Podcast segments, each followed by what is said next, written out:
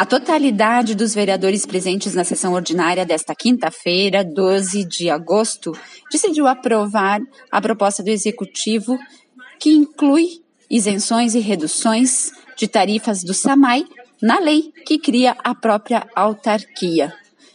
O texto recebeu então aprovação unânime do parlamento e segue agora para a sanção do próprio executivo. Precisa ser sancionado para virar lei.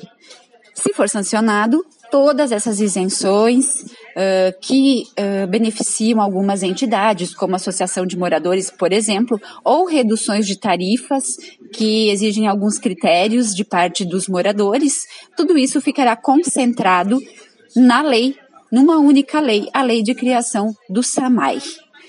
Segundo o executivo, que é autor da proposta, uh, detalhado no, na exposição de motivos, uh, o argumento do prefeito Adilode Domênico é que assim ficará mais transparente uh, o número e o rol de isenções e reduções para o cidadão.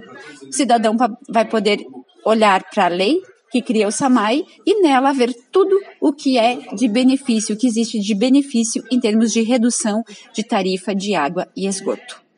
Da Assessoria de Comunicação da Câmara Municipal de Caxias do Sul, repórter Vânia Marta Espeiuri.